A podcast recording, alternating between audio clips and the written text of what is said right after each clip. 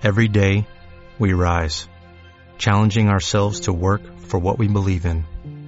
At U.S. Border Patrol, protecting our borders is more than a job, it's a calling.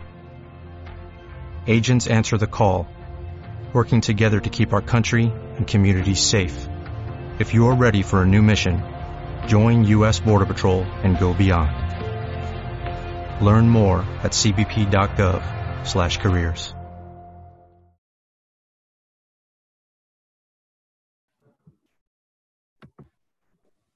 Buenas noches.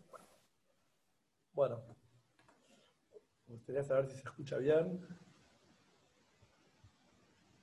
Muy bien.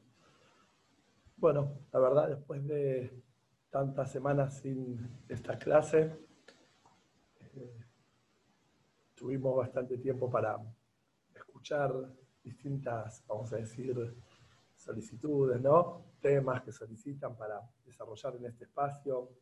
Eh, Baruch Hashem también agradecimientos y cosas buenas que eh, Baruch Hashem se dieron a partir de estos shiurim, por también la participación de ustedes, haciendo las sugerencias correspondientes para aportar. Y vamos a tratar de abordar hoy algunos temas que quizás en otras charlas lo tratamos más en forma, vamos a decir, eh, de costado, sin darle tanta, vamos a decir, eh, tanto protagonismo. Vamos a tratar de desarrollarlos de la mejor forma. Eh, hoy, a diferencia de otras charlas, vamos a dejar las preguntas para... Eh, las preguntas vamos a dejarlas para lo último, pueden tomar nota.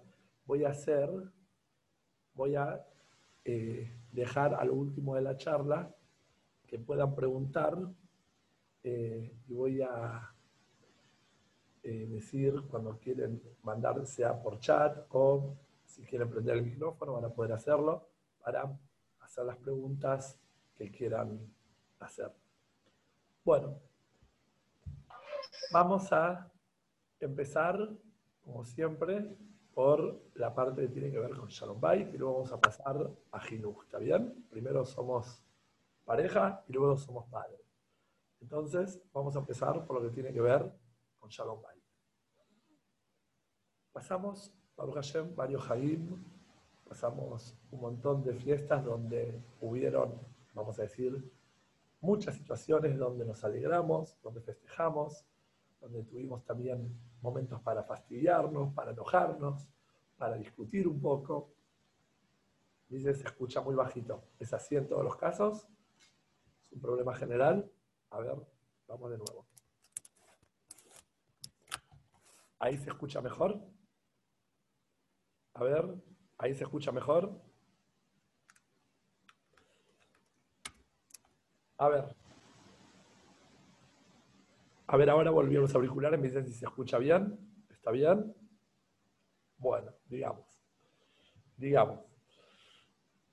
Bueno, tuvimos, Baruch Hashem, en los Haim un montón de oportunidades para estar en familia, para de alguna forma eh, compartir momentos, y hay veces un poco intenso, ¿no? Más este año eh, tan particular, en donde los chicos Simchat Torah quizás la gran mayoría lo hicieron en casa.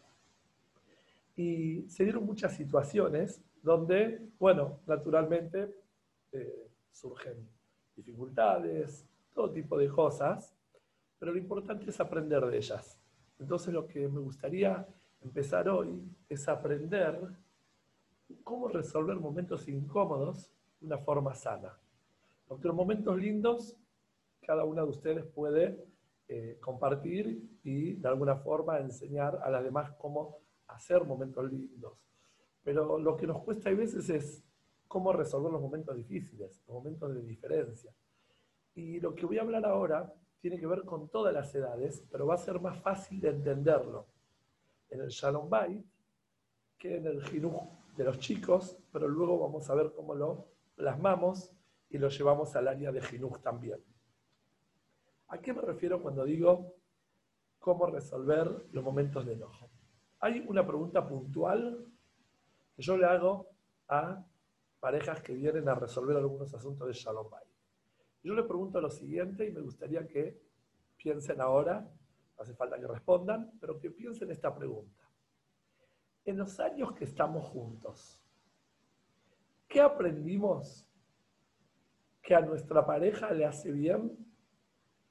Y de esa forma logro que baje los, vamos a decir, los decibeles, ¿no? Baje la tensión y las cosas en la casa puedan volver a un estado de armonía. ¿Qué cosas? ¿Qué aprendí? Por ejemplo, te casaste y no sabías cocinar, aprendiste a cocinar las comidas de Shabbat, algunas sí, algunas no. Comidas que a tu marido le gusta. Él aprendió algunas cosas que a vos te gustan con respecto a la forma de relacionarte vos con tu familia, vos con los chicos, etc.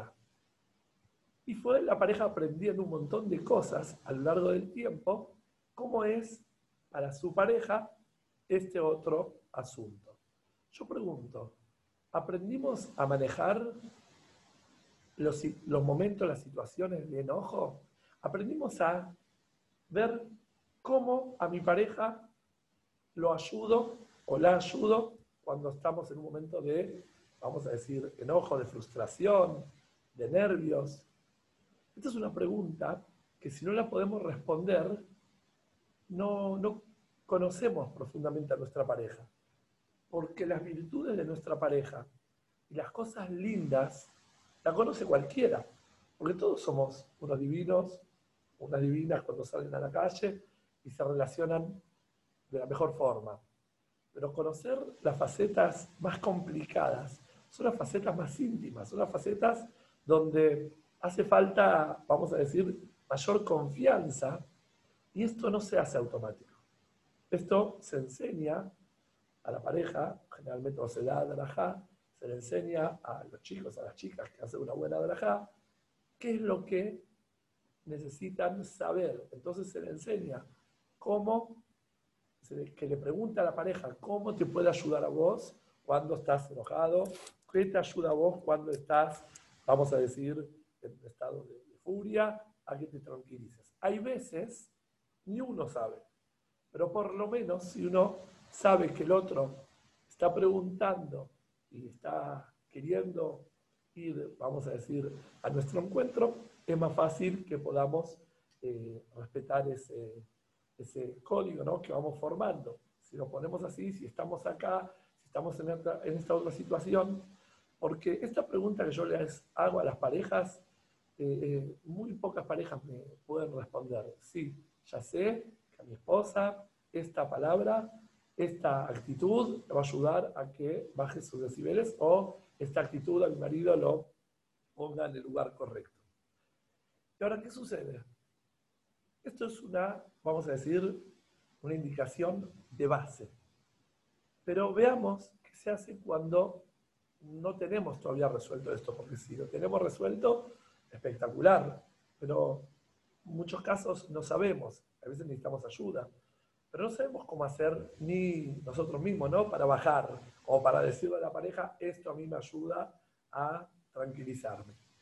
Entonces, hay algo muy importante que tener en cuenta, y si encontramos de alguna forma la forma de incorporar esto en nuestra vida, les aseguro que ninguna discusión, ninguna pelea, ninguna frustración de pareja realmente eh, saca de alguna forma, eh, hace perder la estabilidad, la tranquilidad del matrimonio, aunque estén discutiendo, aunque estén frustrados, aunque estén muy enojados. Esto se trata de comprender quién con quién están discutiendo el asunto.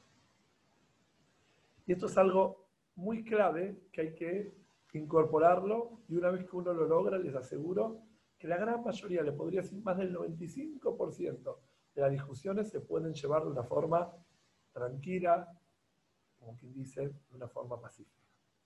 Esto tiene que ver con comprender que ninguna discusión de dos adultos destruye una relación, o daña o perjudica una relación. El tema es que en toda discusión, empiecen a prestar atención, van a ver en toda discusión hay distintos mecanismos que utilizamos en forma automática. O nos ponemos un poco más violentos, o nos ponemos de víctima. Cuando estoy discutiendo con alguien y me dice algo que no me gusta, no puedo sostener la discusión en forma adulta porque necesito de alguna forma eh, atacar al otro. O diciéndole, mira qué agresivo que sos, mira la pobrecita, mira el pobrecito, yo. O me pongo a agredirlo para que frene sus ataques, frene sus reclamos, etcétera, etcétera. Entonces es ahí donde uno de los dos o los dos están corriéndose de un lugar adulto, de un lugar sano. ¿Qué quiere decir? Cuando yo me pongo violento, estoy actuando de una forma muy infantil. Cuando yo me pongo de víctima, también me estoy poniendo una forma muy infantil. Porque no estoy tratando el asunto con la madurez que necesita. Entonces, cualquier discusión con cualquier persona, miren lo que voy a decir, con tu suegra, con tu socia, con tu hija, con tu marido, con tu hermana, con tu mamá, con quien sea. Si logras sostener la conversación como se relacionan dos adultos, nunca en la vida van a quebrar una relación. ¿Por qué? Porque dos adultos que discuten como adultos sin victimarse y sin ponerse violento, no hacen perder, vamos a decir, lo que hay, el afecto, el cariño que hay en esas dos personas. O el respeto, aunque no haya cariño, aunque no haya súper amor. Estás súper enamorada de tu suegra. Pero el respeto que merece la relación tuya con tu suegra, la relación que merece tu relación con tu empleador, con tu jefe. Entonces, acá es donde tenemos que comprender que nunca una discusión es motivo real de dañar una relación. El problema es cuando uno de los dos ya se corre del lugar. ¿Y qué sucede?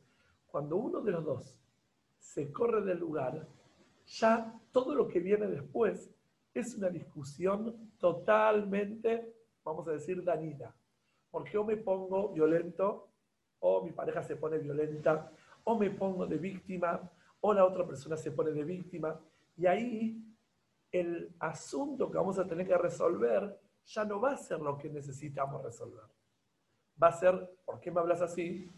Ya el asunto va a ser, así no se me habla, esa no es la forma. O ya el asunto va a ser, vos sos peor, mirá cómo me estás gritando y vos siempre me gritás. Corremos el problema real y nos vamos a otro lugar. Y como no somos lo suficiente fuertes para tratar el problema, sin querer, usamos esos mecanismos de, vamos a decir, ponernos, corrernos de un lugar. Nunca dos personas que discuten como adultos dañan una relación.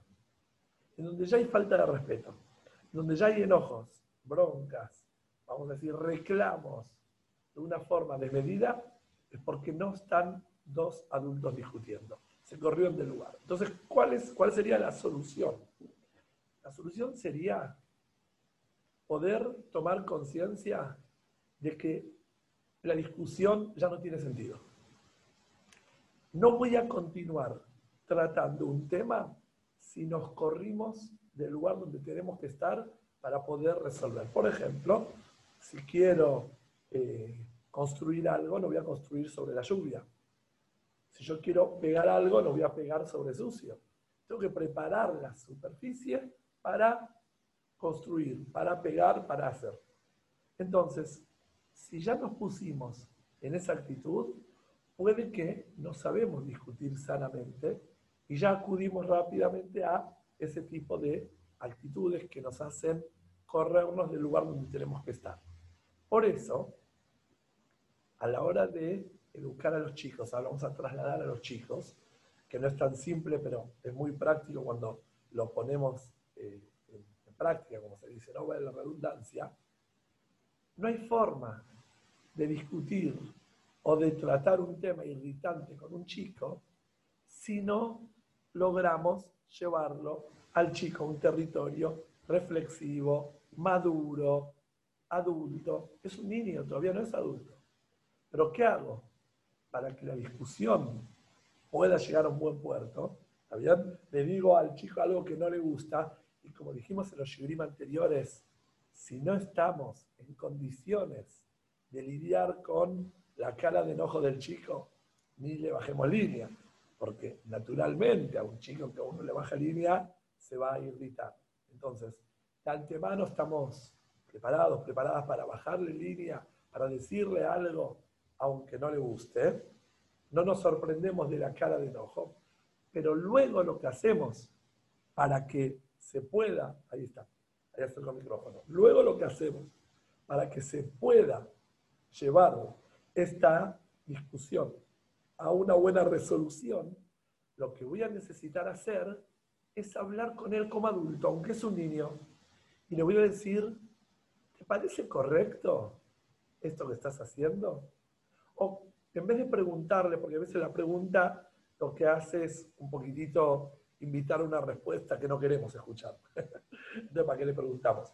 A ver, pensemos juntos, ¿cómo podríamos resolver este tema con tu hermanito, con tu hermanita?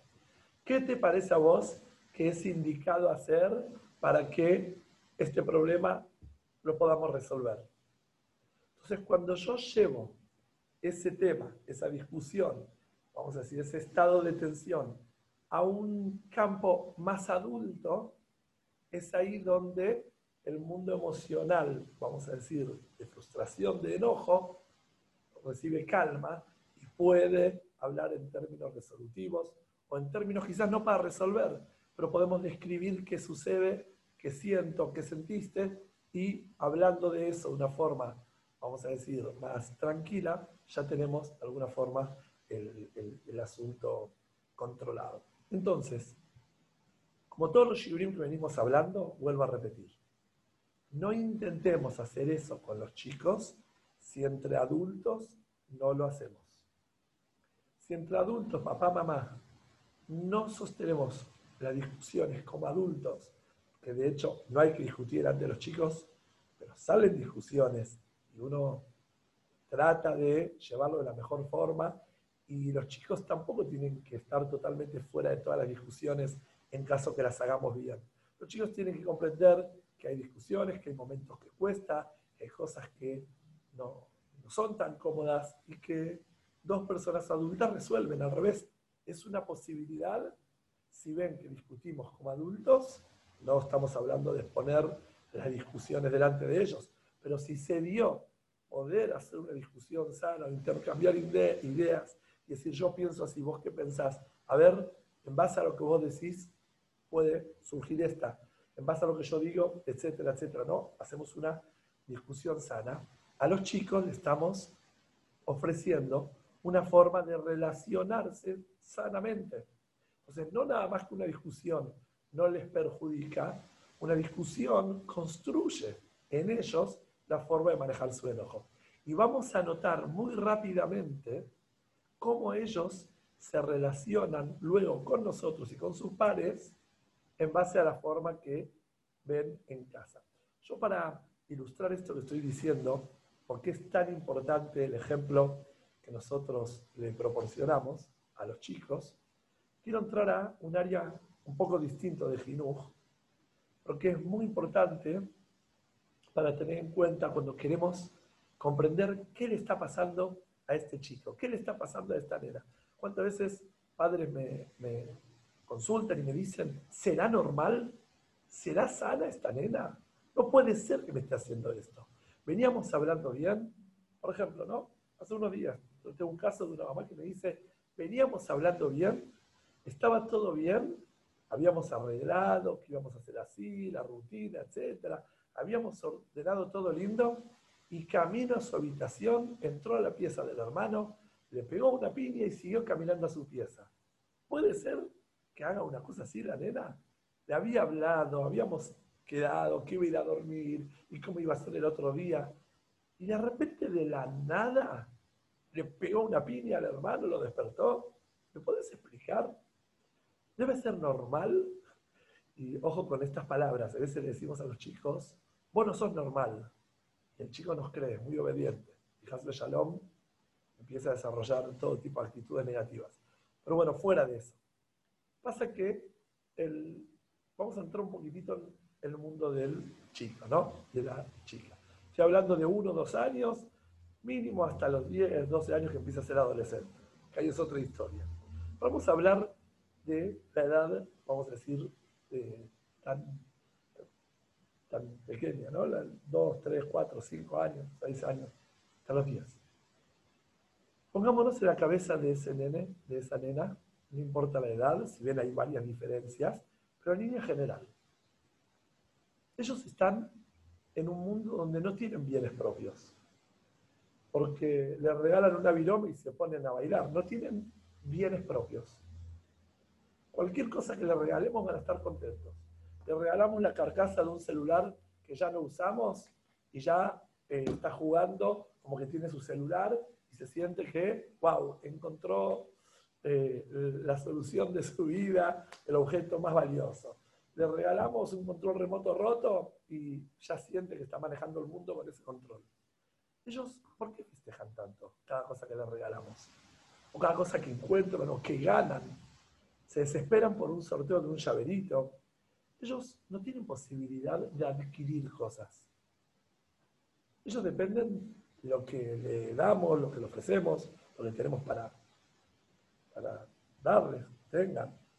Ellos no deciden qué comen, porque un chico bien educado, la madre no le pregunta el qué quiere comer, porque la mamá no puede hacer seis menús distintos.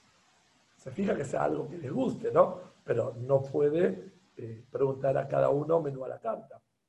Los chicos no deciden cuánto duermen, no deciden a qué escuela van, no deciden qué juguetes tienen, es lo que le regalan, lo que reciben. De hecho, si los chicos tienen dinero, tampoco es bueno que ellos manejen el dinero.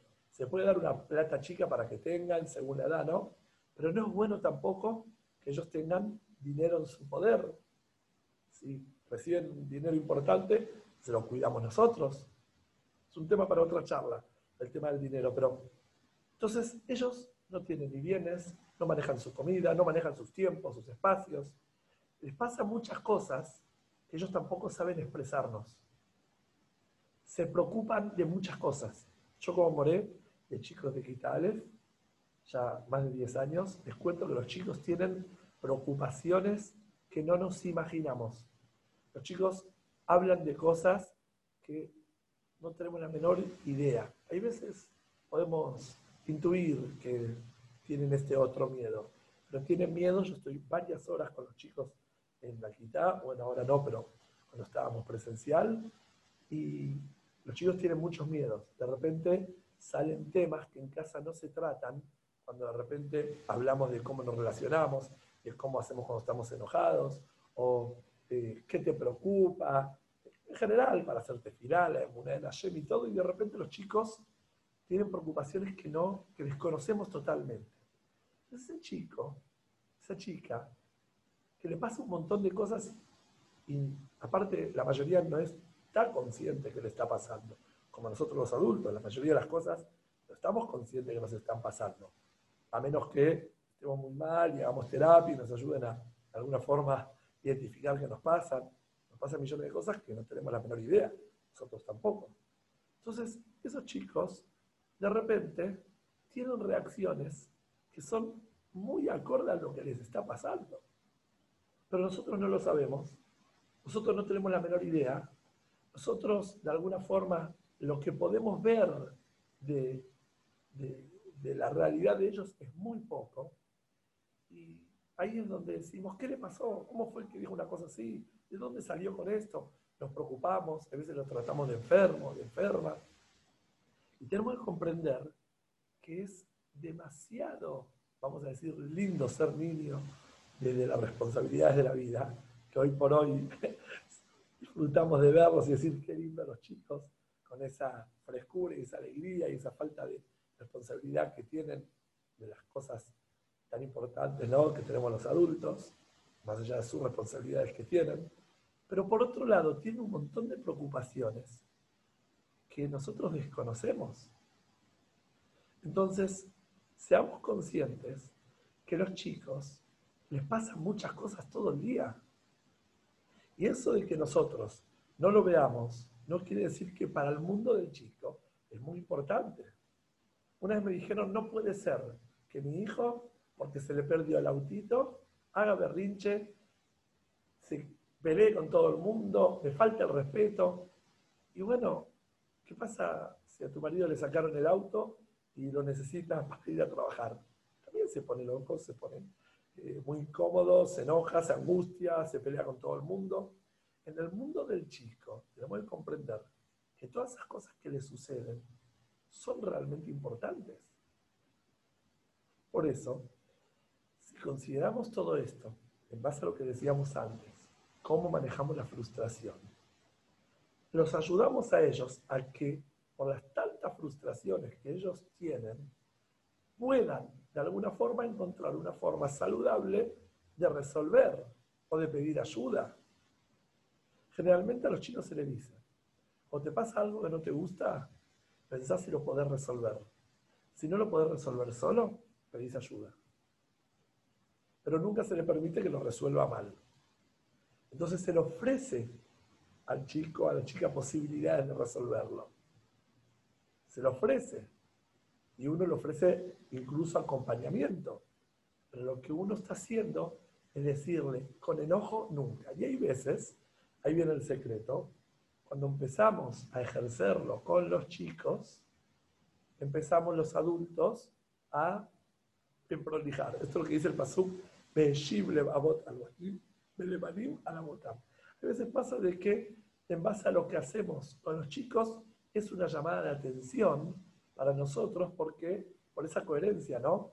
Que nosotros de alguna forma intentamos transmitirles, de que de esa forma no se resuelve. Y si uno mantiene ese lenguaje, también tu marido, también tu esposa, escucha cómo hablas con ellos y va a buscar la forma de resolverlo de una forma prolija. Entonces, está muy, de alguna forma, relacionado, cómo vos te relacionás en la vida con los adultos, con tu pareja, con tu mamá, con, con quien sea, a la forma que ellos van a resolver las cosas que les cuestan. Entre las sugerencias de los temas que me mandaron para tratar en el Shiur, me preguntaron cómo hacemos con el tema de las pantallas. Las pantallas, los celulares, las computadoras. Es una pregunta muy amplia, porque está la parte, vamos a decir, religiosa, la parte que tiene que ver con salud, cuánto los chicos pueden y es sano que estén frente a las pantallas, tiene que ver con los caprichos de los chicos de estar constantemente en las pantallas, o de los adultos, de dejarlos todo el día en la pantalla, que a veces nos encaprichamos y queremos que tengan eso, más allá que sabemos que puede no ser algo bueno. ¿Cómo manejar el tema de las pantallas? Vamos a ir dividiendo. Como le dije, está la parte religiosa, la parte educativa, la parte, vamos a decir, actitudinal. Vamos a tratar de eh, tratar por separado los temas porque se mezcla, pero no es todo igual a veces me hacen la pregunta, lo que pasa es que no está bueno que el chico esté en la computadora todo el día. Aparte, hay cosas malas en la computadora. Y por otro lado, tiene que estudiar, porque utiliza la computadora y yo no puedo estar atrás de la computadora todo el día y no sé qué hacer. Y aparte, el hermano quiere la computadora y quiere jugar y no, bueno, ahí mezclo todo, la religión, la educación, el capricho. Por eso tratemos de separar los tantos. La tecnología no es ni buena ni mala. Tiene ciertos peligros como un tenedor. Un tenedor no es bueno ni malo, pero es punzante. No es como una cuchara. Un tenedor a determinada edad ya empieza a confiar y le doy un tenedor a un chico. A otra edad, vamos a decir, cuando todavía no puede manipular bien, no le doy un tenedor porque se puede clavar el ojo. La tecnología, tenemos que estar súper convencidos que no es ni buena ni mala. ¿Está bien? Tiene riesgos puede proporcionar cosas negativas. Entonces, la tecnología en sí, negativa me refiero tanto de lo espiritual, tanto de lo educativo, tanto de lo adictivo. Entonces, tenemos que comprender que la tecnología no es algo malo. Las pantallas no son cosas malas. al revés. Podríamos decir de quién sabe tantos avances y cómo avanzó esta última generación, los celulares y todo. ¿Quién diría que sería este año de la salud mental de las mamás, ustedes, si los chicos no tendrían clases por internet? ¿Y qué sería de los chicos un año entero sin eh, la tecnología? Entonces, desde el lado, vamos a decir, eh, actitudinal, el chico tiene que comprender que la computadora es algo bueno, pero tiene que comprender de que hay ciertas formas que la va a utilizar y las pautas se las van a poner sus padres. Y voy a pasar a explicar algo muy importante. No importa cuántos aparatos haya en tu casa, no importa si cada uno de los chicos tiene una tablet o ya tiene una computadora, una notebook, toda la tecnología de la casa pertenece a los padres. ¿Por qué? Simplemente por lo que dije después, recién. Por lo que dije antes. Como es algo que tiene ciertos riesgos, el chico no puede tener un objeto que tiene riesgos en, vamos a decir, poder propio. No puede tener, no puede pertenecer un objeto de riesgo a un chico que todavía no tiene las suficientes herramientas para utilizarlo bien. Como dije, el tenedor, un tenedor no puede usar un chico, un cuchillo no puede usar un chico hasta cierta edad. Cierta edad se lo confío y se lo doy al lado de él, en otro momento ya ni hace falta que esté. Lo mismo con la tecnología. En la tecnología desde la parte, vamos a decir, actitudinal, ¿no? ¿Qué actitud tienen que tener los chicos frente a la tecnología? Va a haber una edad que lo van a tener solo al lado nuestro, solo cuando estamos presentes, al lado nuestro literalmente. En otra etapa lo pueden tener, pero en un lugar donde podemos pasar y se nota claramente si el chico está en riesgo de entrar o de ser expuesto a cosas que no tienen que estar expuestos. Y en otra edad más adulta voy a confiar en que, esto mucho más adelante, que ya lo pueden tener y les enseñamos las, vamos a decir, eh, precauciones que tienen que tener al respecto. Ahora, si la tecnología en casa no es de los padres, no es nuestra, perdimos. Porque si los chicos tienen algo peligroso y es de ellos, entonces ellos, de alguna forma, están expuestos a decidir cómo usarlo de forma negativa. Pueden estar, vamos a decir, decidiéndolo de una forma negativa. Por eso, voy a hablar en general de la tecnología y el Internet. Los chicos necesitan comprender de que si bien para muchas cosas es espectacular la tecnología y es indispensable y la necesitan. Por otro lado, tiene riesgos. No hace falta asustarlos y hablarles de más, pero decirles de que como es tan amplio lo que hay en todos los medios, entonces hay que tener mucho cuidado qué es para nosotros, qué no es para nosotros.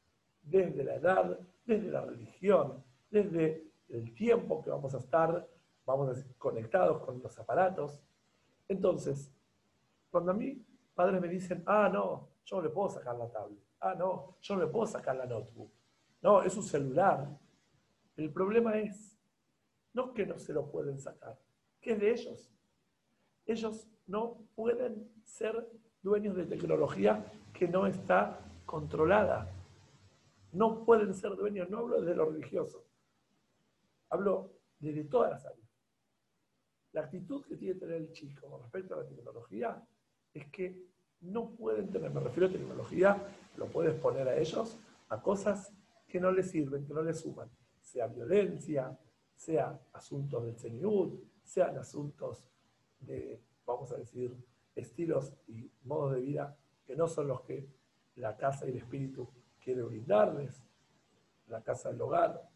Entonces, la tecnología es nuestra, y si no es nuestra y por algún motivo alguien le regaló, le vamos a decir que la única forma de tener ese celular, esa tablet, esa computadora, va a ser condicionada a los horarios y el tiempo que nosotros le vamos a permitir que lo utilicen.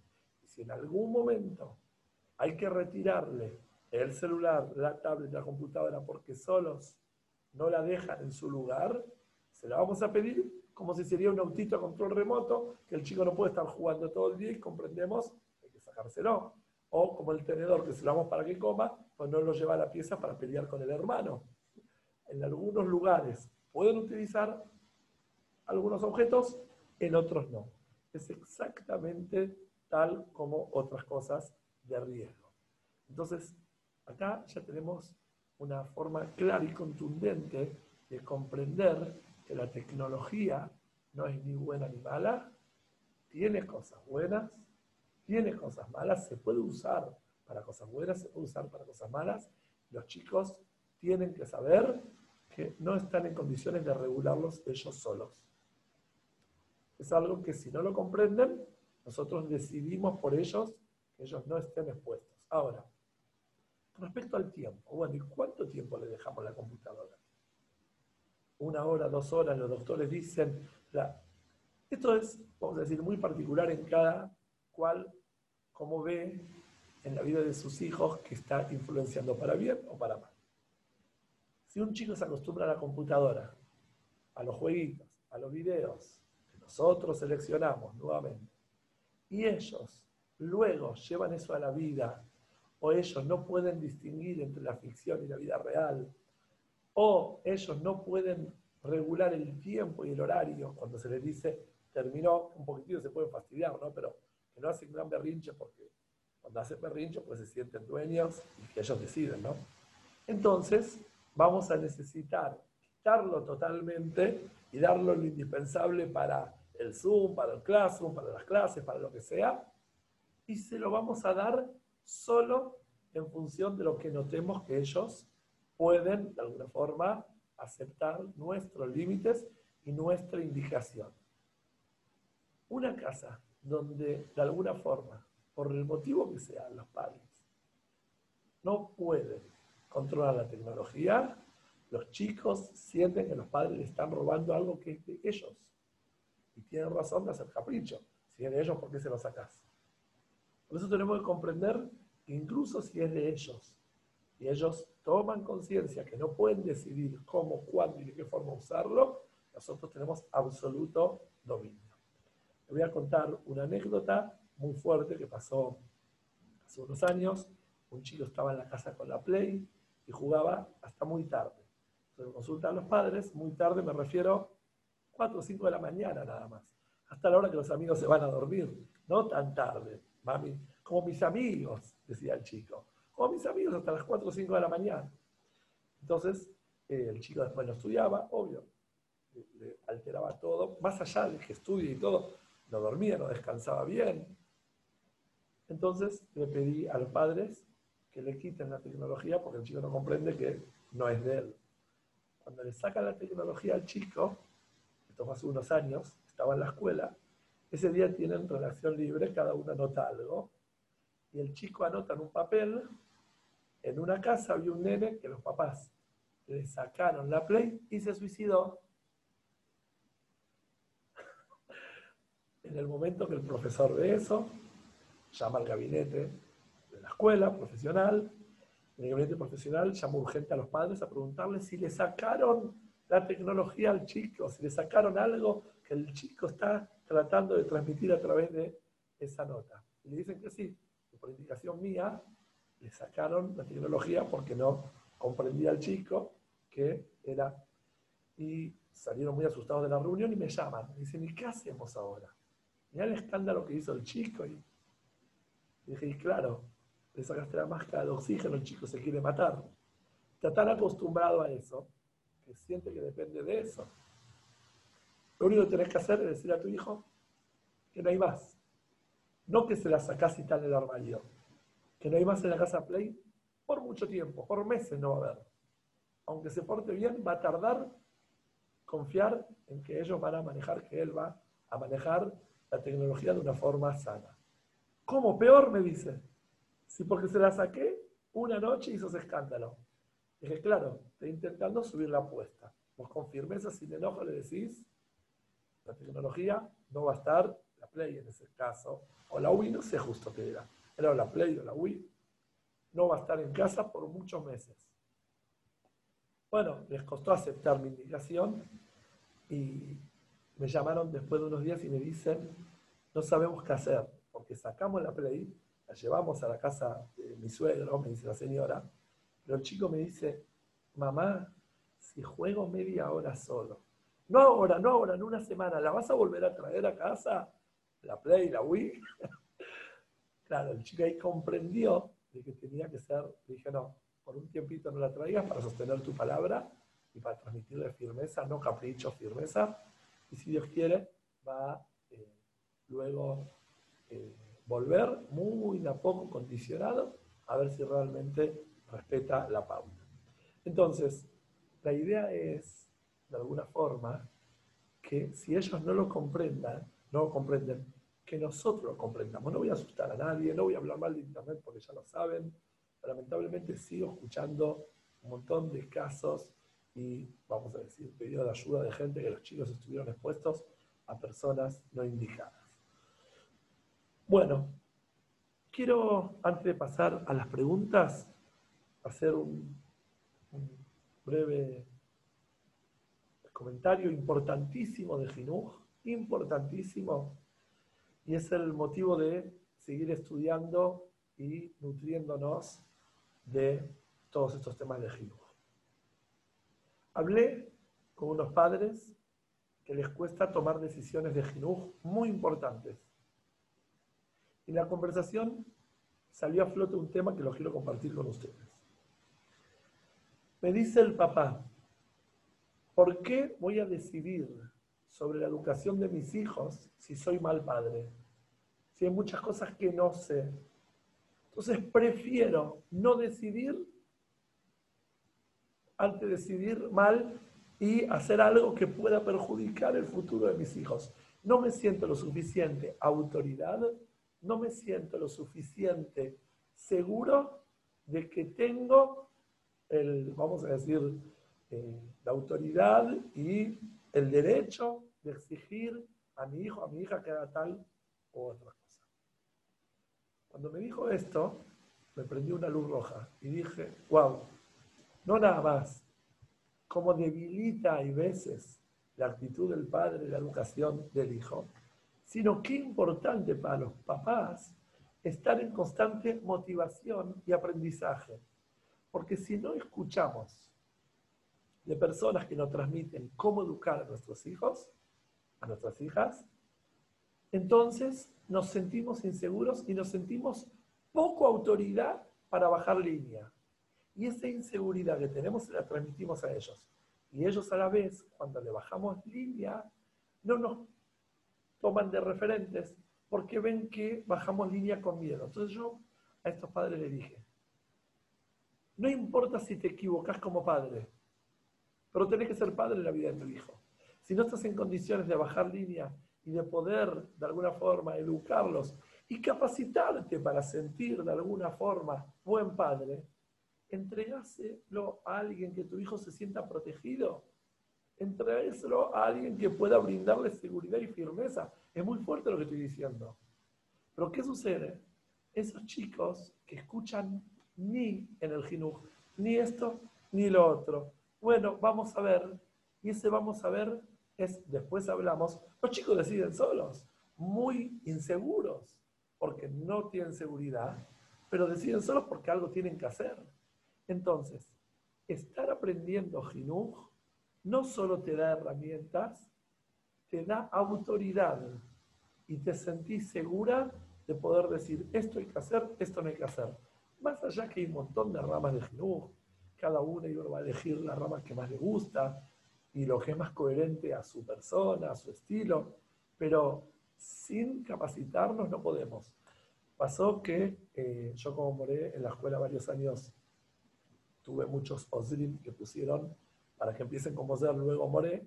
Y cuando los Ozer tenía que hablar a los chicos, le hablaba, bueno chicos, a ver, eh, ¿qué les parece si, eh, a ver, empezamos? No, no, les decía, parate y decir, chicos, empezamos esta tarea, lo podés motivar. quiero ver los primeros tres ganadores, las primeras tres ganadoras que se sientan primero, que preparan, o las más destacadas en su prolijidad. Podés generar un montón de motivación y todo, pero con firmeza. Si no te sentís firme, los que están abajo tuyo notan esa debilidad y no pueden avanzar. Entonces, estos shiurim no nada más. Nos tienen que brindar herramientas concretas, que es lo más importante, y estoy de acuerdo, también nos tiene que brindar seguridad y sentirnos que estamos aprendiendo. Porque a la edad de los chicos, cuando son niños, es una cosa, cuando ya son más grandes y son adolescentes, ya es otro asunto totalmente distinto, en donde ahí tenemos que tener mucha más autoridad para que un adolescente los tenga de referentes, incluso si no está de acuerdo con lo que le decimos, que sepan que estamos seguros a la hora de tomar una determinación y de bajar de línea. Entonces, a esta edad de los chicos que estamos tratando, niños pequeños, es un entrenamiento en donde tenemos que sentirnos muy seguros y seguras que estamos cumpliendo nuestro rol excelentemente. Y no importa si nos equivocamos, lo importante es que buscamos aprender y con seguridad le transmitimos. Le voy a contar algo muy particular que pasó hace un tiempo. Una mamá me vino a ver y entra a la consulta con su hijo. Me llamó mucho la atención. Y se sienta Lenny y no tenía cómo en el momento frenar la situación tan incómoda. Y ni bien empieza a hablar, comete el error que no quería que haga. me dice, lo que pasa es que yo no sé si soy buena madre, porque él dice que yo le grito mucho, pero por otro lado él no puede hacer lo que quiere. En esos 15 segundos hizo todo lo que no tenía que hacer. Bueno, Baruch Hashem le ayudé a que se calle, primero de todo. Eh, le cambié el tema rápidamente. Al chico le hice dos, tres preguntas totalmente infantiles fuera de lugar y le pedí que salga afuera a esperar.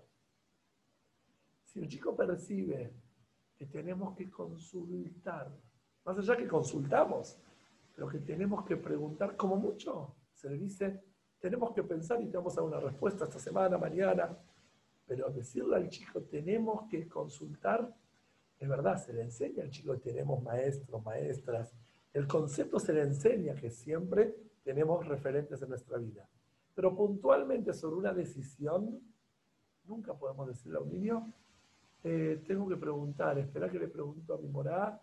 No, no, no va.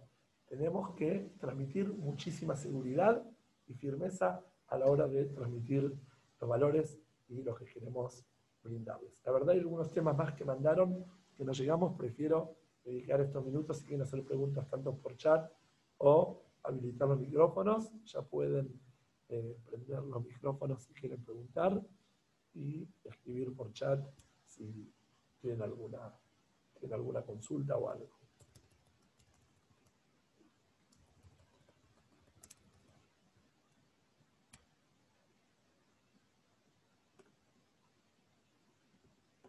Dejo acá escrito mi celular por cualquier sugerencia, tema que quieren tratar para próximas charlas puedan hacerlo a través de este número, puede ser por WhatsApp, pueden llamar, pueden dejar mensaje de texto, como sea, y eh, vamos a estos temas tratarlos en las próximas charlas. ¿Hay alguna pregunta? Pone muy claro todo. Si hay alguna, algún asunto más. Gracias, Eliezer. Genial. Por favor. Por favor. Muchas gracias a ustedes por Muchos problemas con la primera parte. Por eso vamos a quizás eh, hacer un cierre, si no hay preguntas, un cierre general. A ver, ¿cómo controlar cuando familiares están con mucha...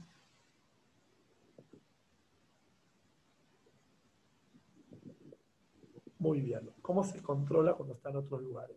Claro, lo mismo. Si los chicos van a la casa de los abuelos y se les pone, vamos a decir, eh, le ponen tele o internet o le prestan celulares y todo, los adultos de esa casa tienen que saber que no tienen autoridad de darle a los chicos nada que los padres no estén de acuerdo.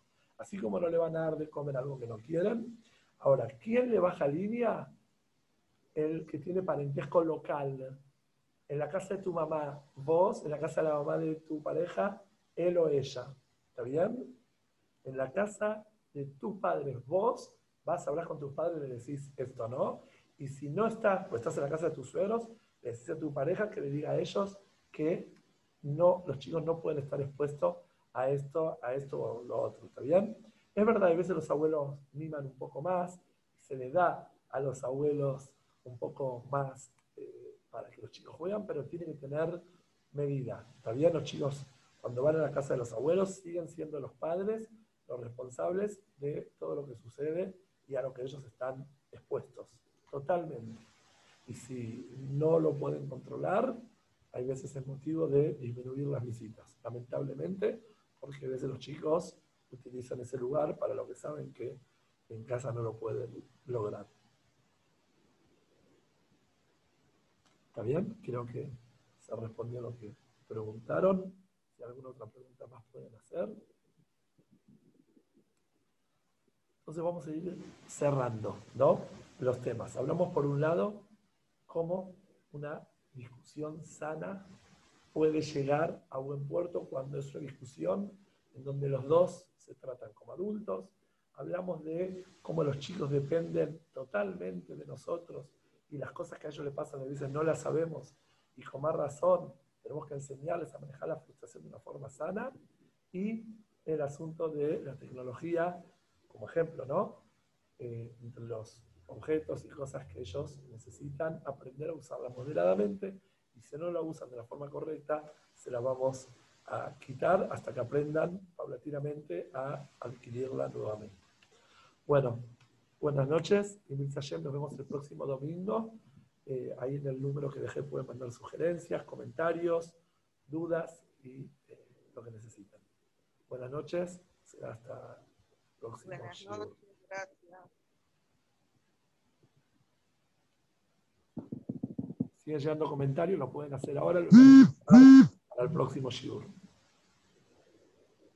Como nuevo cliente de Western Union, puedes disfrutar de una tarifa de envío de 0 dólares en tu primera transferencia internacional de dinero en línea. Envía dinero a los tuyos en casa de manera rápida, fácil y conveniente. Visita westernunion.com o descarga nuestra app hoy mismo y tu primera tarifa de envío corre por nuestra cuenta. Aplican ganancias por cambio de moneda. No disponible para tarjetas de crédito y envíos a Cuba. Servicios proporcionados por Western Union Financial Services Inc. NMLS 906983 o Western Union International Services LLS NMLS 906985.